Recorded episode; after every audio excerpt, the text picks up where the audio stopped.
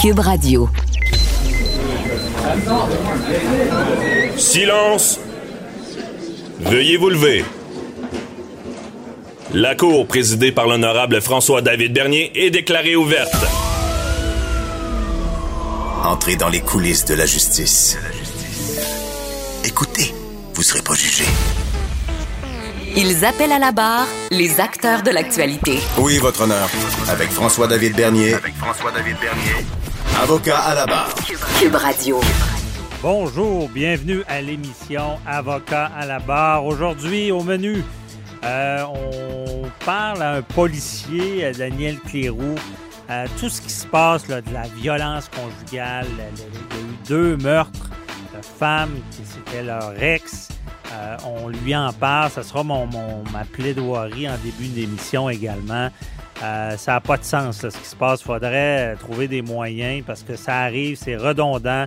Euh, ensuite, euh, il y a l'aide médicale à mourir qui, bon, le gouvernement demande des délais. Rappelez-vous, il y a eu une cause euh, qui, est très importante où est-ce que on- des deux demandeurs qui voulaient l'aide ont eu gain de cause, euh, ont pu l'obtenir. Il y avait toute l'histoire de fin de vie qui est en question. Le gouvernement devait modifier la, loi. On en parle avec le docteur Georges L'Espérance. Et euh, il y a Maître Jean-Paul Boilly qui est là pour nous parler de tout ce qui se passe en Australie et Facebook. Le, le- le bras de fer qu'il y a eu, c'est quoi le résultat et c'est quoi l'avenir des médias sociaux? Est-ce qu'ils devront payer une redevance aux autres médias? Donc, votre émission commence maintenant. Vous écoutez Avocat à la barre. Ma plaidoirie cette semaine, c'est sur ce qui se passe avec euh, la violence conjugale. Euh, je ne sais pas ce qu'il faut faire au Québec pour régler le problème une fois pour toutes. Je sais, on n'est pas devin, on ne peut pas prévoir euh, des meurtres, on n'est pas dans, dans Minorité Report avec Tom Cruise où est-ce qu'on prévoyait de la justice euh, prédictive, euh, de savoir qui pourrait commettre un crime. Mais sachez qu'on n'est pas équipé au Québec parce que beaucoup de, meurtres, de, on va dire, c'est, plus des femmes en, en matière de violence conjugale, d'ex-conjoints euh, qui euh, vont passer à l'acte. Ben, on a souvent des signes. On sait souvent que la personne est jalouse, possessive, a à un moment donné fait des menaces. Euh, L'entourage est souvent au courant qu'il y a un danger. Euh, même, euh, il y a plusieurs cas. là, puis depuis, depuis deux semaines, euh, ça a recommencé. Je veux dire, pensez à l'époque de Daphné Huard-Boudreau, là, où est-ce que, son, ancien conjoint l'attendait chez elle, l'a assassiné. Pas longtemps avant, on l'avait arrêté. On, avait des doutes, il y a tout le temps des proches qui, ont peur. Et malgré l'arrestation, on, on le laisse aller, on le relâche. Et euh, le pire arrive, ils, ils commettent des meurtres. Et c'est vraiment, euh, cette semaine euh, et la semaine dernière, il y a le cas de, de Marlie Edouard euh, à Laval. Et même la SQ qui, a mis un poste d'enquête où est-ce qu'ils voulaient re- recueillir des renseignements. C'est une, euh, une femme de 34 ans qui était, euh, qui était morte euh, après avoir reçu une balle en pleine tête. Et euh, euh, en tout cas, des informations sommaires là, euh, qui, on dit qu'elle était peut-être au cœur d'un triangle amoureux, qu'elle aurait été victime de menaces de la part de son ex-conjoint et même qu'il y aurait eu une plainte à la police. Encore là, le, pire est arrivé. Il y a le cas aussi de, à Saint-Hyacinthe. C'est Nancy Roy, qui a 44 ans. Et ça, ça glace le sang de- d'entendre ça. C'est, encore une fois, c'est un, ex euh, jaloux euh, euh, qui habitait même dans le même bloc. C'était pas le même appartement. Et là, les proches disent qu'il qu'il la surveillait, qu'il qu'il- avait des menaces. Tout le monde euh, avait peur que le pire arrive. Et c'est arrivé, elle, ça coup de couteau. Euh, elle a crié à l'aide, demandait de l'aide parce qu'elle était en train de se faire assassiner carrément. La voisine en dessous qui l'entend. Euh, le concierge qui, qui veut intervenir, mais finalement, il est trop tard. Et encore une fois, ben, il y a sa mère qui est sortie publique disant qu'elle elle, elle- bon, elle- elle criait à l'aide, mais euh, sa mère euh, avait peur que ça arrive, donc euh, suspectait que ça pouvait arriver, dénonçait tout ça et on fait rien. Donc, c'est. j'ai de l'air alarmiste de penser à ça, mais il y a un réel problème parce que, oui, il y a les droits et libertés, j'en suis un fervent défenseur. Euh, j'ai déjà fait je faisais du, droit à la défense, évidemment. On, quelqu'un qui est arrêté sans motif, c'est très grave. Euh, mais je pense qu'en matière de violence conjugale, c'est comme un autre monde. Parce que moi, ça fait des années que je trouve que je couvre l'actualité judiciaire et c'est redondant. On en parle, on en reparle. On dit, ben, comment ça, les policiers n'ont pu rien faire? Le pire est arrivé. Je sais que dans certains cas, on ne peut pas tout prévoir, mais c'est souvent des cas qu'il y a des signes et du moins, si on, se rendait compte après bon, qu'il y avait eu des démarches, des arrestations, euh, vous savez, on va en parler plus tard aussi avec un policier, le Daniel Cléroux, que vous connaissez, savoir qu'est-ce qui se passe sur le terrain. Mais vous savez, il y a des fameux 810, euh, c'est des mandats de paix, ça. Bon. Ça, c'est dans, les mesures préventives du code criminel. C'est ce qui est intéressant à avoir parce que, bon, la personne euh, se sent menacée, il y a un problème. Au lieu d'accuser directement le, présumé agresseur, on peut lui faire signer un engagement. C'est comme un contrat disant on ne s'approchera pas de la victime. Puis ça se fait. Mais il y a un problème, ça se fait, mais comment on veut contrôler si c'est respecté ou pas. Et on a vu des cas où est-ce qu'il y avait eu des 810 de signer ces mandats de paix et que malgré tout, le pire a été commis. Parce que la victime ne le sait pas là, si l'agresseur va, va, aller chez elle, va, l'agresser, euh, va, va, être dans un périmètre qui ne doit pas euh, se, se retrouver. C'est pour ça qu'on se dit, hey, on est en 2021. On a tout un cellulaire entre les mains. La technologie est omniprésente. aux États-Unis, il y a des caméras corporelles sur euh, les policiers. Euh, il y a ces fameux bracelets électroniques-là qui, euh, je sais que c'est contraignant sur les droits et libertés, mais ça, fait peut-être partie de la solution, la technologie. Et c'est le débat que je veux amener. Il est temps de se réveiller on, attend qu'il y ait d'autres morts, mais je pense que dans, ce domaine-là, il y a moyen d'éviter des morts. Puis on le voit dans, les derniers cas, c'était souvent des cas où est-ce qu'il y avait eu une alerte déjà. Euh, comme je dis tout à l'heure, je vais poser la question aux policiers qu'est-ce qu'on peut faire sur le terrain? Je sais qu'on peut pas qu'y aller sur des soupçons disant ben il pourrait être violent. Ce que je sais, c'est qu'en ce moment, il faut vraiment qu'il y ait eu de la violence pour que les policiers interviennent. Mais c'est problématique.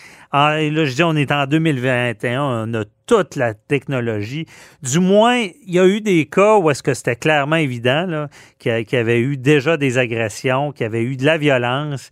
Et malgré ce mandat de paix-là signé, ben, il y a eu un meurtre. Là, il faudrait là, se réveiller puis avoir de la technologie puis avoir ces bracelets-là comme aux États-Unis pour prévenir ces crimes-là. Ensuite de ça, ben, quand il y a des signes, là, c'est là qu'il y a tout un débat à avoir. Euh, et il va falloir que ça se fasse à un moment donné. Il y a des nuances. je ne suis peut-être pas la, bonne personne pour dire quoi faire aux policiers. Quand on quand tantôt je parlais du cas de euh, Daphné Huard-Boudreau, où est-ce que les policiers suspectaient, on, avait arrêté l'individu, on l'a relâché. Euh, comment faire pour euh, les séparer.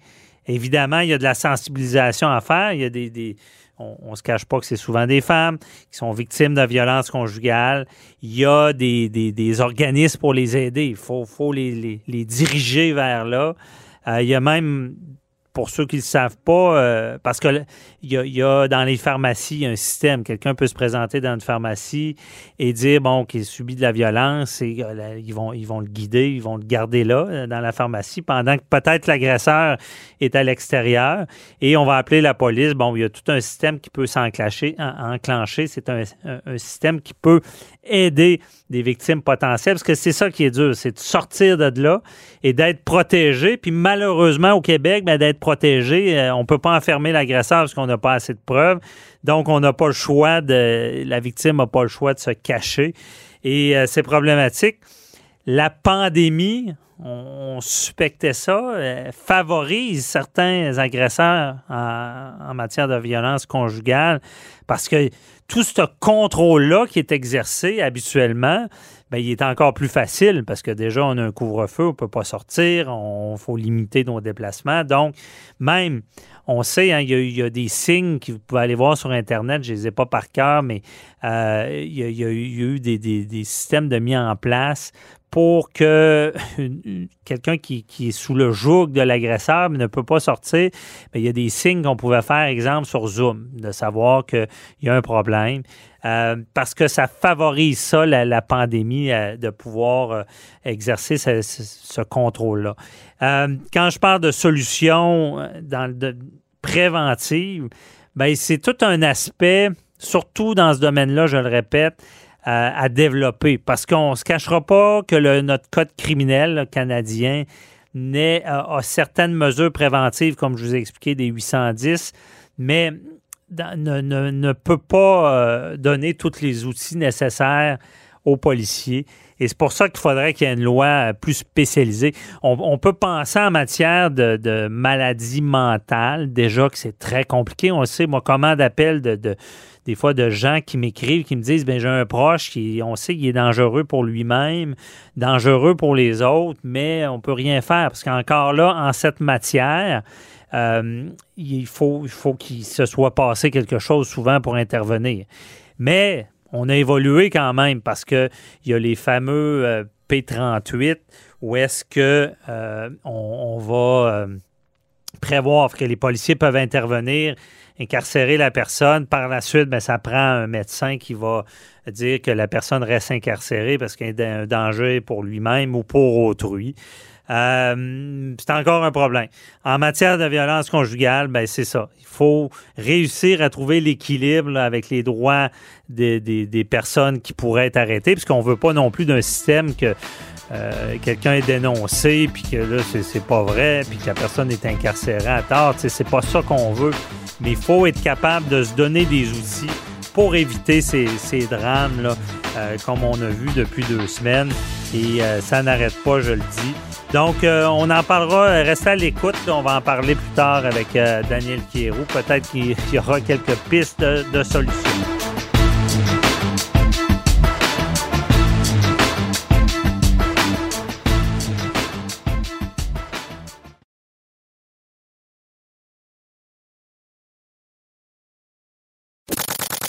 Avocat à la barre. Avec François-David Bernier. Avec François-David Bernier. On parle d'aide médicale à mourir. Cette semaine, il y a un juge qui était très irrité euh, parce que euh, on est à la quatrième remise euh, pour, pour ce qui est du gouvernement. Euh, pour euh, justement modifier la loi sur l'aide à mourir. Et là, le juge a donné un dernier délai au gouvernement, mettant ça au 26 euh, mars. On se rappelle, c'est la cause de Nicole Gladu et Jean Truchon qui ont gagné en cours supérieure, disant, bon, c'était tout ce qui est du critère de fin de vie ou de mort raisonnablement prévisible, prévisible disant que ce n'était pas constitutionnel. On a eu gain de cause. On a donné au gouvernement un délai pour modifier la loi et euh, c'est ce qu'on attend. C'est c'est là-dessus qu'il y a des délais. Et on voulait en savoir plus sur ce qui se passe. On en parle avec Dr Georges L'Espérance, qui est neurochirurgien et président de l'Association québécoise pour le droit de mourir dans la dignité, qui est avec nous. Bonjour. Bonjour, merci beaucoup de l'invitation. Merci d'être avec nous. On va euh, rappeler à nos auditeurs un peu euh, qu'est-ce qui s'est passé là, dans, ce jugement-là de euh, Nicole Gladu et Jean Truchon? Ben, en fait, vous avez relativement bien résumé. Comme vous le savez, la loi du Québec été en vigueur depuis plus de cinq ans, celle du mhm. fédéral depuis un petit peu moins longtemps. Et dans les deux lois, il y avait un critère. Au Québec, le critère de fin de vie. Donc, le patient devait, en plus d'avoir une maladie grave et incurable, devait être en fin de vie. Mhm. Au fédéral, les critères sont sensiblement les mêmes, mais ils ont inventé le concept de mort naturelle raisonnablement prévisible, qui est un concept juridique et pas clinique. Ceci a été jugé inconstitutionnel par Madame la juge Baudouin lors du procès de janvier et février 2019 avec sa décision qui est sortie en septembre 2019. Et effectivement, c'est non constitutionnel. Pourquoi? Parce que jamais la Cour suprême, dans son jugement de 2015, qui accordait le droit à l'aide médicale à mourir, n'a parlé d'un délai de temps. Il n'y avait pas de limite temporelle. Mm-hmm. Donc, ceci est venu par la suite. Et donc, au Québec, il n'y a pas eu de d'appel de, cette décision de la juge Baudouin, ce qui fait que le critère de fin de vie au Québec est tombé automatiquement le 12 mars 2020. Le fédéral a décidé qu'il n'allait pas en appel non plus, mais il a décidé de réécrire un peu sa loi, ce qu'on appelle maintenant la loi C7, le projet de loi C7. OK. Bon, et comme vous le savez, il y a eu des élections, donc il y a eu une prolongation de, de quelques mois. Par la suite, il y a eu la pandémie. Alors, le gouvernement fédéral est retourné demander une autre commission de délai. On peut le comprendre. Mhm. Ça, ça a été donné jusqu'au mois de septembre. Au mois de septembre, le gouvernement fédéral n'était pas encore prêt. Au mois de décembre, pardon. Il n'était pas encore prêt. Ils ont demandé une prolongation qui a été accordée jusqu'à la fin février. Et là, ben, euh, c'est les communes ont, sont à peu près d'accord, sauf les conservateurs, euh, sur le projet de loi C7 qui est un peu modifié. Ça a été envoyé au Sénat à la mi-décembre. Le Sénat a fait quelques recommandations qui sont retournées à la Chambre des communes il y a 15 jours ou la semaine dernière. Mhm. Et donc, actuellement, les communes, c'est-à-dire le Parti libéral, de même que le Bloc québécois, sont en faveur des, euh, de certains amendements qui ont été adressés par le Sénat. Monsieur Lametti, le ministre, euh, est d'accord avec ça. Le tout est maintenant retourné au Sénat. Mais là, on est rendu à la date limite, c'est-à-dire du 26 février 2000, 2021. Euh, mhm. Et c'est pour ça que le gouvernement a demandé une prolongation d'un autre mois pour que ça revienne, euh, pour que le projet de loi revienne du Sénat et retourne encore aux communes. bon, c'est un, processus. Là. Euh, ça. Mais c'est important. Qu'est-ce qu'on on, va établir dans la loi? Dans le fond, on va, euh, on, va aller du côté du jugement de Gladu, là, de oui, exact. Puis c'est quoi l'élément? On va Est-ce qu'on sait un peu comment ça va être réécrit? Oui, oui, oui, tout à fait. Le projet de loi C7, il est déposé depuis, en fait, depuis janvier 2020, depuis plus d'un an. Alors, en gros, je vais vous donner les très grandes lignes, là, mm-hmm. des choses qui sont très importantes pour nos patients actuellement qui demandent l'aide médicale à mourir. Le délai de 10 jours qui était nécessaire entre la demande et procéder à l'acte, il est aboli. Pour tous les patients qui ont une mort naturelle raisonnablement prévisible. Ça veut dire quoi? Patient qui a un cancer, mettons avec des métastases, on sait que sa mort va, être, va arriver en, l'intérieur d'un an, un an et demi ou même moins. Et donc, dans ce cas-là, le patient n'a plus à attendre le 10 jours. Première chose. La deuxième chose, c'est que dans la loi, il y avait le fait qu'on devait attendre jusqu'à la minute même de l'injection pour demander aux patients s'ils étaient toujours d'accord. Mhm. Pour les patients qui ont une mort naturelle raisonnablement prévisible, je leur donne le même exemple du cancer, à ce moment-là, cette obligation-là d'être conscient jusqu'à la dernière minute tombe aussi en autant que le patient ait signé auparavant une renonciation à cette euh, à cette euh, cette aptitude à la toute dernière minute. Pourquoi c'est important? Ben, il y a des patients, pour rester, garder toute leur aptitude, il y a des patients qui prenaient pas leur médication contre la douleur et qui souffraient jusqu'à la dernière ah, minute. Pour, alors donc, ça n'avait aucun sens. Et ça, chapeau, là, le gouvernement, le ministre a bien compris ça. Le plus gros élément, c'est celui de la mort naturelle raisonnablement prévisible, qui, encore une fois, n'est pas un terme, euh, un concept médical. Hmm. Donc, le gouvernement a décidé de couper un peu la poire en deux. Les patients qui, n'ont, qui ont une mort naturelle raisonnablement prévisible. Et là, là, c'est laissé un peu dans le vague. Est-ce que c'est 12 mois? Est-ce que c'est 18 mois? On, est dans le flou. Donc, ces patients-là vont pouvoir suivre cette, la nouvelle règle. Pour les autres, et ça, les autres, ça comprend exactement des cas comme Mme Gladu et M. Truchon, mhm. c'est-à-dire des maladies chroniques, graves et incurables. Tous les autres critères restent là, avec souffrance, etc. Tous ces patients-là pourront euh, avoir l'aide médicale à mourir, mais il va y avoir une période de réflexion de 90 jours. Et pour l'instant, les patients devront rester Donc, en gros, ce que Mme Gladu et M. Truchon ont gagné, eux, euh, parce qu'ils ont fait la bataille avec Maître Ménard et Maître Leroux. Pour ces gens-là, ils vont maintenant pouvoir avoir l'aide médicale à mourir après une période qui, même si la mort n'est pas prévisible à moyen terme, ils vont tout de même pouvoir l'obtenir en autant qu'ils rencontrent tous les autres critères euh, euh, maladie grave, incurable, souffrance physique ou psychique. Le dernier point dans, Mais sur ce point-là, c'est ça qui était important à retenir, c'est que ça prend pas nécessairement une mort qui va arriver. Là. C'est, des souffrances intolérables d'une personne qui, qui, qui, est incurable et que c'est, chronique. C'est, euh, c'est une maladie incurable et vous avez bien fait de souligner l'élément souffrance. Moi, je le répète tout le temps, c'est pas la souffrance selon ce que votre docteur pense que vous souffrez, ou mhm. selon ce que votre mari ou votre conjoint, ou le curé, l'imam ou le rabbin. non, c'est la souffrance que vous, vous ressentez. Je comprends. Effectivement, c'est important. Et l'autre, vous alliez dire un autre point? Oui, un, un, autre point qui est dans la loi C7 et qui, là, est encore inconstitutionnel, c'est la question de la santé mentale. Euh, dans, dans la loi de C14, la première loi du Code criminel, il n'était pas question d'exclure la santé mentale. Mais comme les patients avec une problématique de santé mentale n'ont pas une mort naturelle raisonnablement prévisible à mhm. court terme ou moyen terme, ben ils étaient d'emblée exclus. Dans le projet de loi C7, le gouvernement fédéral a décidé d'exclure les problématiques de santé mentale, schizophrénie, troubles bipolaires, etc., parce que là, leur mort naturelle n'est pas raisonnablement prévisible. Or, la Cour suprême a bien écrit que c'était pas une exclusion d'avoir une problématique de santé mentale. Donc, automatiquement, C7 devient inconstitutionnel. Et c'est pour ça que les sénateurs ont dit, écoutez, vous pouvez pas faire une loi qui, de toute façon, va être déclarée inconstitutionnelle mhm. encore une fois. Et là, ça va prendre des patients avec des problématiques de santé mentale qui vont aller à la Cour. Et là, le, ministre l'a dessus. Je dois dire que c'est correct. Moi, je suis d'accord avec ça. Là.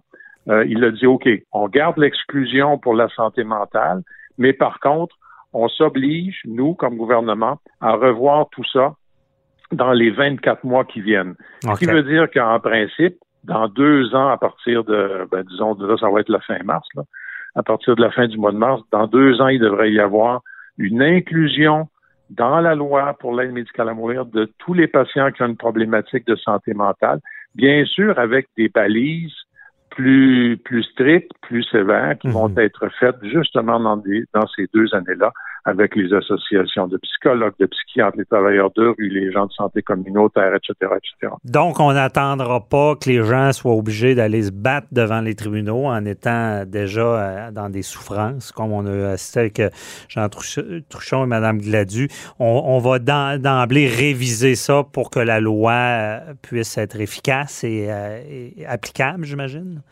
exactement. À partir de la fin mars, tous ces éléments-là vont, vont, être en vigueur si la loi est, est acceptée comme telle. Si jamais elle n'était pas acceptée, et là, le juge qui a donné sa décision aujourd'hui est un petit peu fâché. Ouais, c'est écoutez, c'est la quatrième fois que vous le demandez, là.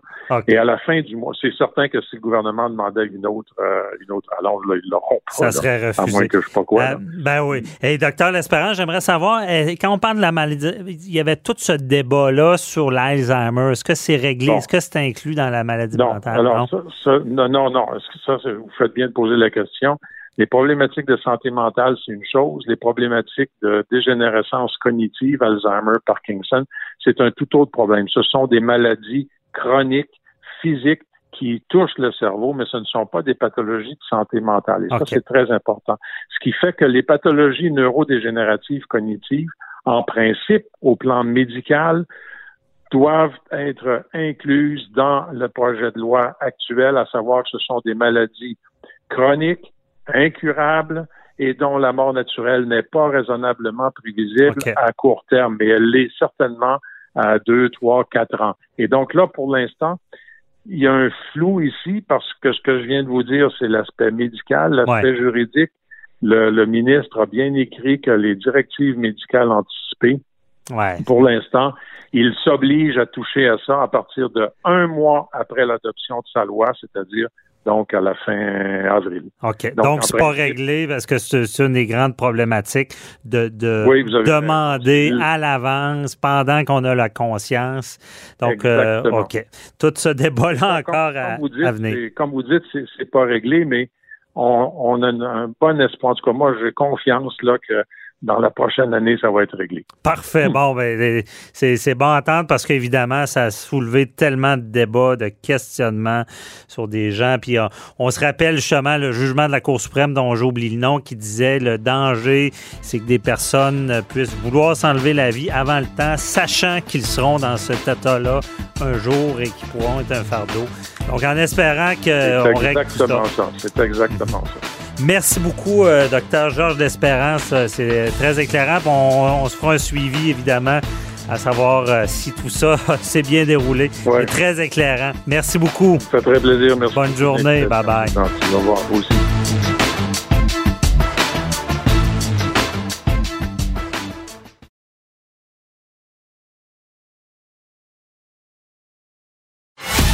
Avocat à la barre. Alors, je procède à la lecture du verdict. Avec François-David Bernier. Les meilleures plaidoiries que vous entendrez. Cube Radio. La violence conjugale, toujours un fléau au Québec. Euh, cette semaine, la semaine dernière, déjà, encore des cas où est-ce que des, des, des ex-conjoints assassinent euh, leur femme, leur, leur, leur ex-conjoint. Et on pense ici, là, il y, a, il y a eu un drame là, à Saint-Hyacinthe, euh, où est-ce que même sa mère, dans le journal cette semaine, disait que elle craignait le, pire pour sa fille. Euh, euh, sa fille était avec un, conjoint jaloux qu'elle surveillait, qui habitait dans le même immeuble. On, suspectait que le pire pourrait arriver, mais quand on en parle, quand ces personnes-là dénoncent, euh, souvent, les policiers n'ont pas les outils en prévention. Euh, il y a eu aussi un autre drame là, qui est. Euh, c'est une autre. Celle dont je parle, là, elle a été assassinée à plusieurs coups de couteau. Imaginez, son, euh, il y a la voisine d'en bas l'entendait crier à l'aide, mais on est arrivé trop tard. il y a aussi Marlie Edouard qui a été tuée d'une balle dans la tête également. Ça, ça s'est passé, c'est à Laval, je crois. Là. Mais à chaque fois, c'est pas la première fois que j'en parle, mais à chaque fois qu'on en reparle, on dit coudon, comment ça on n'a pas pu agir avant? Et on en parle avec un analyste en affaires policières, justement, que vous connaissez, Daniel Cléroux, qui est avec nous. Bonjour.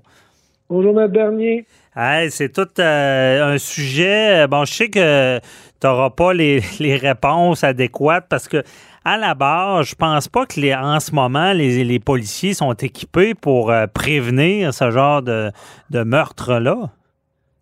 Ben, vous savez, on n'est jamais, euh, on n'est jamais équipé pour prévenir un meurtre lorsqu'on ne sait pas que ça va arriver. Mm -hmm. euh, dans le cas des violences conjugales, si on se réfère à de la statistique du temps que moi je travaillais, on disait qu'en violence conjugale, une personne en moyenne était victime plus de 30 fois avant d'appeler la police une première fois. Ah, ça, ça ouais. veut dire que des, ça, ça veut dire qu'il y a des gens qui appellent la première fois, il y en a peu, puis il y en a qui appellent au bout de 100 fois parce qu'il faut faire une moyenne là-dedans. Mm -hmm. Puis là, on, on, regarde passe dans le cas de la victime Nancy Roy qui a été tuée à coups de couteau à Saint-Hyacinthe il y a deux jours par euh, son ex-conjoint Jean-Yves Lajoie. On parle, on dit, elle est victime de violence conjugale. Les policiers, là, il y a un décret qui dit qu'ils ont le droit d'intervenir et de procéder à une arrestation dans le cas d'une violence conjugale lorsqu'il y a violence mm. ou il y a menace de mort. Sans avoir la plainte ou le consentement de la victime, les policiers peuvent procéder et devraient procéder à l'arrestation du suspect et le faire comparaître devant un juge. Mais là, il faut faire attention. Il faut qu'il y ait des signes. Il faut qu'il y ait eu violence. Pour que quelqu'un dise je me suis fait battre ou qu'il y a des marques au visage, okay. ou des marques au corps. Mettons la personne, la victime, elle dit pas qu'elle s'est fait battre, mais elle a plein de rougeurs dans le visage. Ben, je pense que ça présume qu'elle a été frappée. Les policiers ont, ont, le pouvoir de pouvoir arrêter le, l'événement puis de le faire comparaître devant le juge parce que l'enquête va, va amener euh, la fille, la femme va finir par dire oui, je me suis pas frappé, mais je veux pas porter plainte. Ça marche plus, ça. Je veux Mhm. pas porter plainte si elle a été victime de violence. Le problème, on parle du cas de Mme Roy, où qu'on parle de relations toxiques. Vous savez, euh, notre dernier, quand on parle de relations toxiques, là, il y a plusieurs signes qui rentrent là-dedans. On parle de quelqu'un, maintenant qui va contrôler votre apparence, qui va contrôler vos relations avec les autres. Dans, les, dans ce cas-là, on, on, sait que Nancy Roy, euh, son, son conjoint, l'empêchait d'aller voir sa mère régulièrement.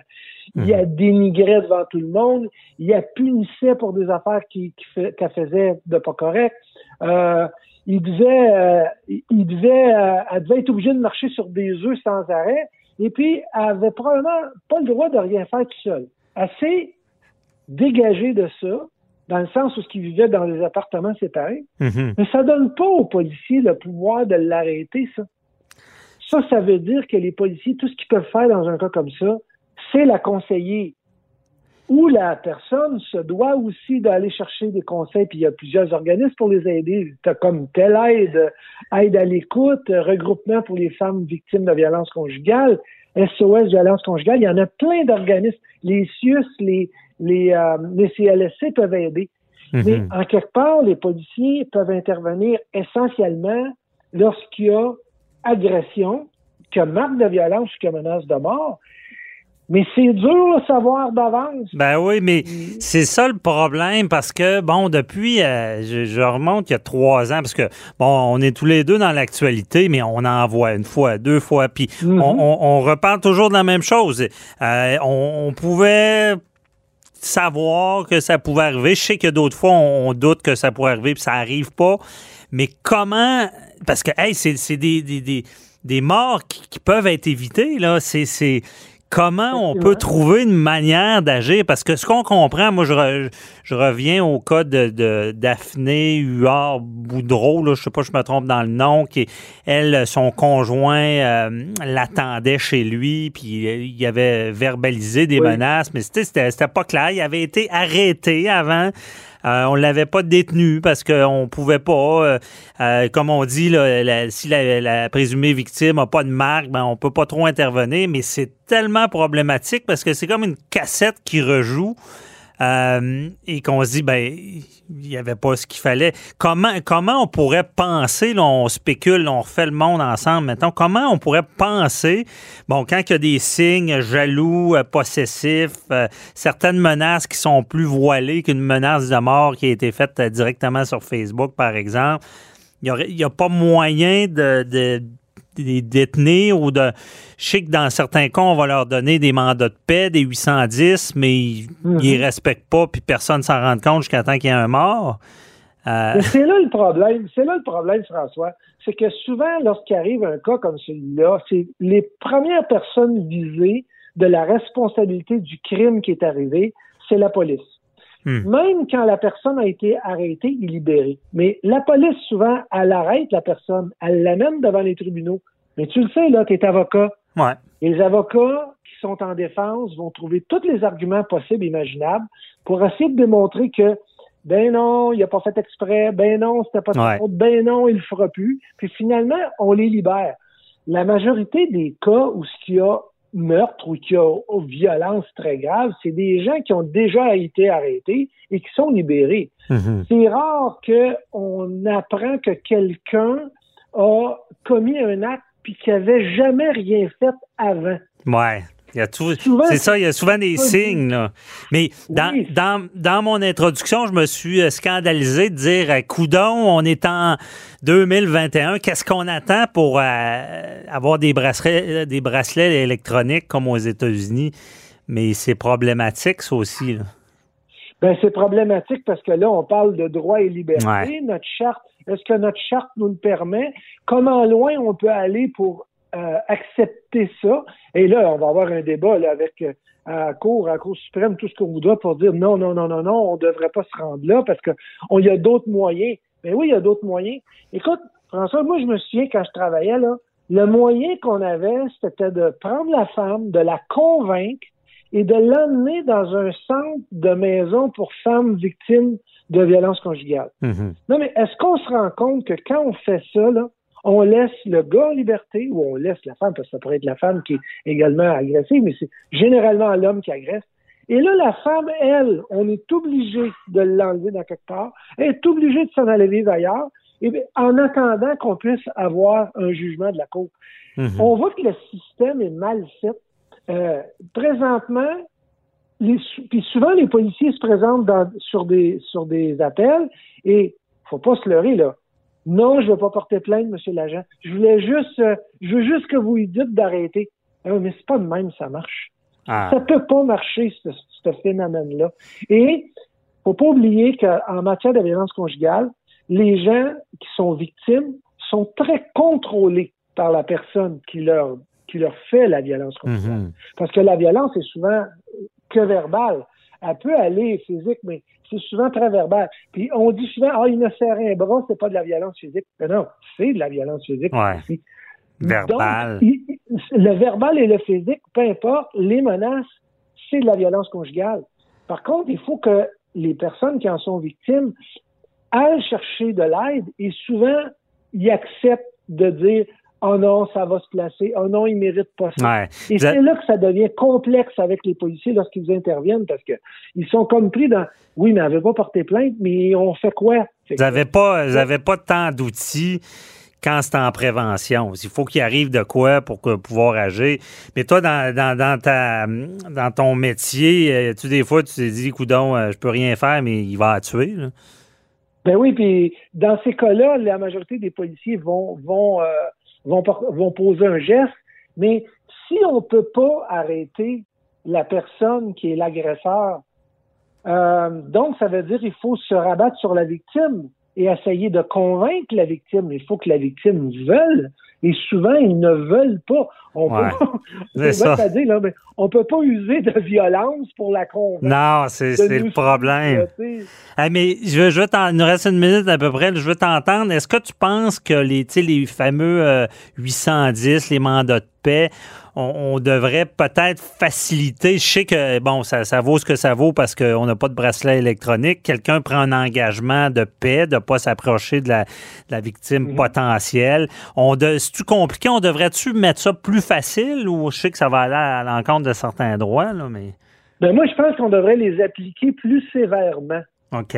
Parce que souvent, le 810 est là, et puis là, la personne, elle va dire, euh, euh, elle n'a pas le droit de le communiquer, mais là, finalement, elle a appelé parce que euh, elle voulait voir, savoir si elle pouvait voir les enfants ou aller chercher quelque chose. Puis là, la, la personne qui l'a reçu dit Ah, OK, euh, tu peux venir. Non, non, regarde, tu n'avais pas le droit, tu n'avais pas le droit. Mais là, quand il y a un petit peu de euh, d'acceptation de dire OK, je l'ai accepté, mais j'aurais pas dû, ben on n'intervient pas beaucoup puis on ne fait pas le suivi. Non, je pense que c'est pas assez sévère le 810. Ça devrait être appliqué de façon plus plus sévère. Peut-être que ça donnerait des leçons. Ben oui, puis euh, je confirme parce que j'ai vu, j'ai été témoin de gens qui en riaient des 810. Ben euh, parce qu'ils savaient très bien qu'il n'y aurait même pas de conséquences s'ils l'enfreignaient. c'est tout le temps qu'on avait, on va s'en reparler, mais euh, c'est un bon débriefing. merci Daniel Cléo. On se reparle pour un autre dossier. Bye bye.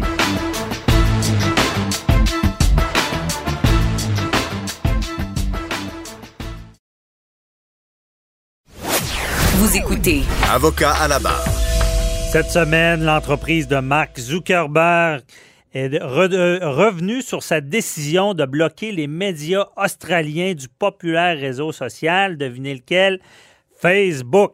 Euh, il y a eu cette guérilla en Australie, à savoir, bon, tout ce qui est médias, on le sait de nos jours, l'importance que prend tous les réseaux sociaux. Et il y a eu cette chicane-là, euh, on se demandait qui allait gagner. Et on en parle avec euh, Maître Jean-Paul Boilly qui est avec nous. Bonjour. Oui, bien, d'habitude, on parle beaucoup de, juridique, on parle de politique. On va, on va parler de comptabilité aussi aujourd'hui et de chiffres. Parce que là, l'Australie euh, a ouvert une brèche.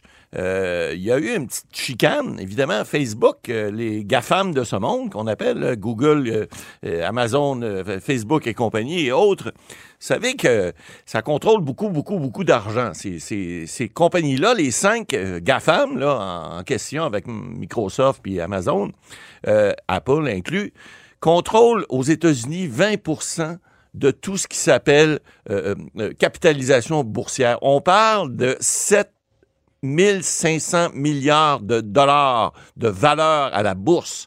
Savez-vous comment ça fait par personne, ça? ça fait beaucoup d'argent. Alors, ces entreprises-là font énormément d'argent et ne payent à peu près pas de taxes. Ils payent à peu près pas de contributions.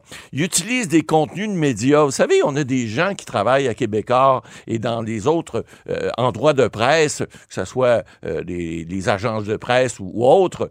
Euh, on utilise cette semaine, je vais vous donner un exemple. Cette semaine, le congédiement de Claude Julien, mais moi, je l'ai appris sur Facebook. Et mhm. c'était quoi? Ben, c'était un article du Journal de Montréal. J'avais même pas eu le temps de lire le journal. Il était déjà sur Facebook. Alors, on va chercher des contenus qui sont faits par les médias traditionnels. Et puis le problème, c'est que là, on n'avait pas trouvé encore comment on pouvait venir euh, euh, rétablir la tarte, si on veut, publicitaire, parce que ces entreprises-là, entre autres Google et Facebook, aux États-Unis, ils contrôlent 81 des revenus publicitaire. C'est à mhm. peu près la même chose au Canada, puis en Australie, c'était la même chose. Qu'est-ce qu'ils ont fait en Australie? Ben, voilà, ce qu'ils ont fait, c'est que l'Australie a voté, est sur le point de voter une loi dans laquelle on va obliger, puis je vais vous dire qu'est-ce qui est arrivé après, là, parce que M. Zuckerberg n'était pas content. Vous savez que ce gars-là, en 2005, hein, il valait pas même pas le, il valait même pas le, prix, euh, la bourse étudiante qu'il avait eu cette année-là. Là. Ce mhm. gars-là, aujourd'hui, est multimilliardaire. Bon, effectivement, pourquoi? Parce que en Australie, on a dit, euh, ben écoutez, ça n'a pas de bon sens. Vous avez un contrôle absolu là-desdessus vous prenez des contenus, vous ne payez pas. Alors, on va voter une loi. Vous savez, on peut voter des lois. On est mhm. avocats, nous autres, on les applique. Mais il y a des législateurs, les politiciens votent des lois et en Australie, ils ont dit, écoutez, ça n'a pas aucun bon sens. On va voter une loi dans laquelle on va dire, dorénavant, les Facebook, Google et autres utilisateurs des produits médiatiques traditionnels, vous allez devoir vous asseoir avec ces entreprises-là pour leur donner des redevances sur ce que vous avez de publicité. Ah, c'est très normal. Pourquoi? Parce qu'on prend vos contenus, on va chercher la publicité, on vous donne rien. Hmm. Or, Zuckerberg a dit ben non, moi là, j'en veux pas de ça. Fait il y a deux semaines, il avait décidé de couper certains médias sur les Facebook australiens. C'était audacieux. c'était audacieux, c'était baveux carrément. Et il s'est fait euh, taper sur le Non, mais je veux dire, déjà, un pays qui décide de faire face aux géants du web, c'est audacieux. C'est très audacieux. Et eux risquaient euh, une forme de, de, coupure. De coupure, de censure de, part de Facebook, ce qui est arrivé. Et là, ça crie au meurtre. Et là, on s'est euh, cette semaine, jeudi, on apprenait que, oups, Facebook a annoncé, M. Zuckerberg, en fait, c'est ses collaborateurs qui ont annoncé un instant, un instant, oh, oh, oh, on s'est peut-être trompé. On va mettre un milliard dorénavant dans les médias. Comment, on ne le sait pas encore, mais ils ont annoncé ça jeudi cette semaine. Ils ont dit, on va redonner de l'argent, finalement, j'ai un petit peu Robin des Bois, on va redonner aux, pauvres ce qu'on a pris des riches. Mais, mais ce qui est important de comprendre, c'est qu'en Australie, on a dit, si la loi qui, va être votée bientôt, puis là, on va venir après ce qu'on peut faire au Canada, là, on va parler de, des, des gens ici en place, mais en Australie, on a dit, si vous ne le faites pas, ben la loi va vous obliger d'aller voir un médiateur qui va trancher. Et ça, il n'y a pas personne qui veut ça chez Facebook. Alors, on a dit, oh, un instant, là, on va mettre de l'eau dans notre vin.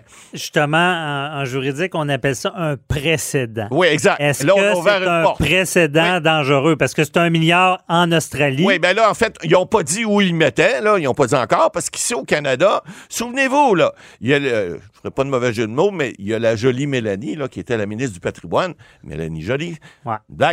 Euh, donc, c'est son remplaçant aujourd'hui, celui qui escaladait la tour du CN avec des pancartes de, de, Greenpeace il y, a, 20 ans, là, Stephen Guilbeault.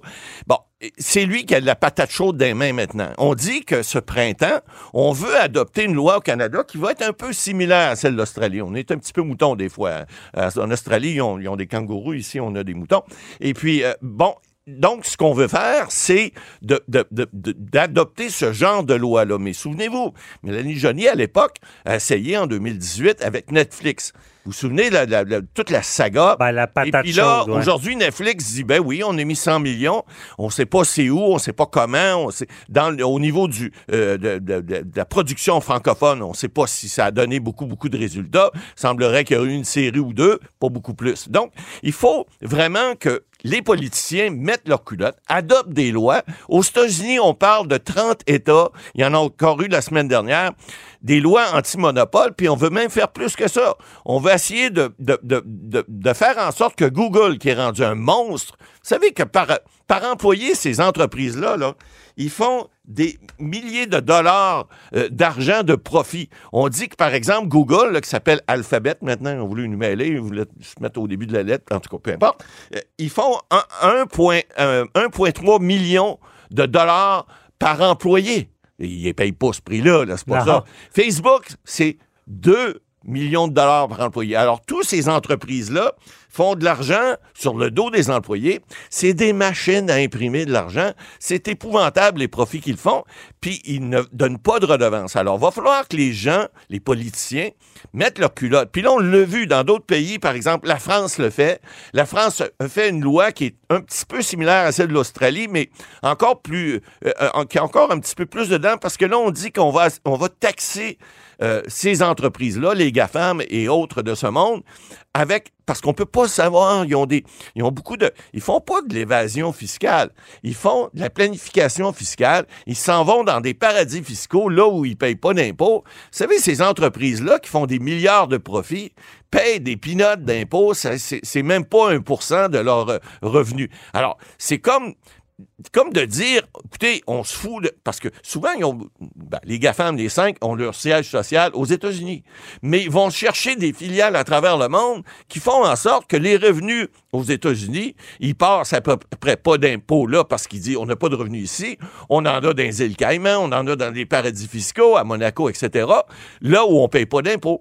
Alors, ces gens-là, évidemment, là, de plus en plus, ce qu'on a fait en France, par exemple, et qu'on veut faire ici, et encore là, on, on marche sur des œufs parce que ce sont évidemment des monstres. Ce sont ben, des. C'est une compétition déloyale. Ils ont des avocats à tour de bras, pas mal plus que parce vous que le moi placement dans, notre il, il, il, est placé là. Oui ça coûte moins cher parce qu'ils ils payent moins d'impôts, ben, ils payent, payent moins pas, de taxes. Presque pas. Ils payent quelques taxes, bon, sur place, mais ils payent presque pas d'impôts. Et évidemment, ces profits-là, où ils vont? Ben, ils vont dans les poches des, des, des, des propriétaires, des actionnaires de ces entreprises-là, qui sont multi-multimillionnaires parce que, ben, évidemment, Google maintenant est en bourse. La majorité sont en bourse maintenant. Mais vous savez, comme Tesla, par exemple, Elon Musk, tant qu'à moi, il n'est pas invitant. C'est pas lui qui a inventé le bouton enquête. Euh, ben, en fait, il a, il a, fait quelque chose. Il a inventé la voiture électrique. Ben, c'est pas lui qui l'a inventé, mais il a réussi à la, à la commercialiser. Ouais. Puis là, ben, c'est des milliards et milliards de dollars. Ça Ben, ceux qui font travailler les autres Ah plus intelligents qu'eux, c'est souvent les plus wise. Ben exactement, mais sauf qu'ils payent quand lorsqu'ils payent pas d'impôts? Souvenez-vous, il y a quelques années, bon, vous avez Warren Buffett qui était le gars, parce que là c'est plus lui là, euh, le, le- le- le plus riche euh, des, des États-Unis, avait fait avec un des fondateurs d'Apple, euh, le- il avait dit toutes les deux, écoutez, on paye pas assez d'impôts, c'est clair. Et eux, ce qu'ils font, ils font des fondations au moins et ils prennent quelques milliards qu'ils ont, ils en mettent au moins, ils remettent à la société, mais il y a beaucoup de gens qui font énormément d'argent et qui gardent ça. On parle pas juste des, des, des, des, des, des, des- des royaumes sanguinaires où les gens euh, ils vont euh, exploiter leur peuple. Non, non, on parle d'entreprises qui sont des entreprises euh, ici occidentales. Vous savez également, ces GAFAM-là de ce monde-là, on, on parlait de 20% de la, la capitalisation boursière aux États-Unis, mais ça vaut plus que toute la capitalisation boursière d'Europe.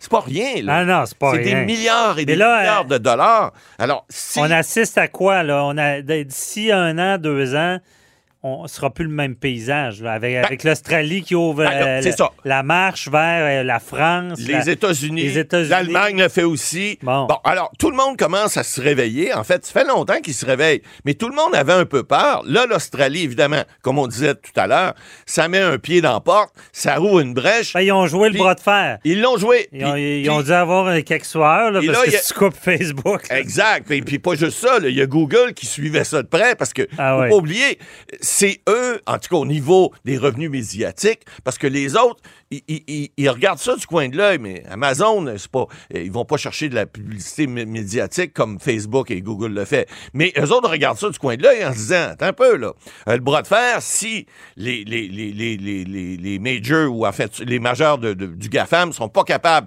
de, gagner un bras de fer avec avec un pays, avec un État, ben tout à l'heure on va se faire ramasser nous autres aussi. Alors eux autres aussi ils regardent ça, leurs avocats regardent ça, là, ils veulent pas, effectivement, les actionnaires veulent pas que leur argent euh, s'en aille euh, dans les poches de l'État. D'un autre côté, ils commencent à comprendre que ça prend un le gros bon sens fait qu'on peut pas toujours juste faire faire de l'argent au même. Il faut une certaine, faut, faut qu'on puisse être capable de réguler tout ça. Et puis, si on peut pas euh, aller chercher, ben, on va faire, on va aller taxer d'une autre manière ces gens-là. Ben pour, puis écoutez, là, on parle de 3 ces gens-là devraient payer au moins 20% d'impôts, mais c'est pas ce qui se fait présentement.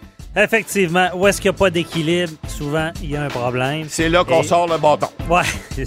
Et, là, on assiste peut-être à un changement parce qu'on ne se cachera pas que dans le domaine des médias, il y a eu une crise et il y a toute une restructuration à faire. Il y a 3000 employés qui ont perdu leur job dans les médias dans la dernière année au ben Canada. on souhaite le meilleur, on souhaite qu'il redonne, euh, que, ça soit équilibré. Merci, Matt Boily.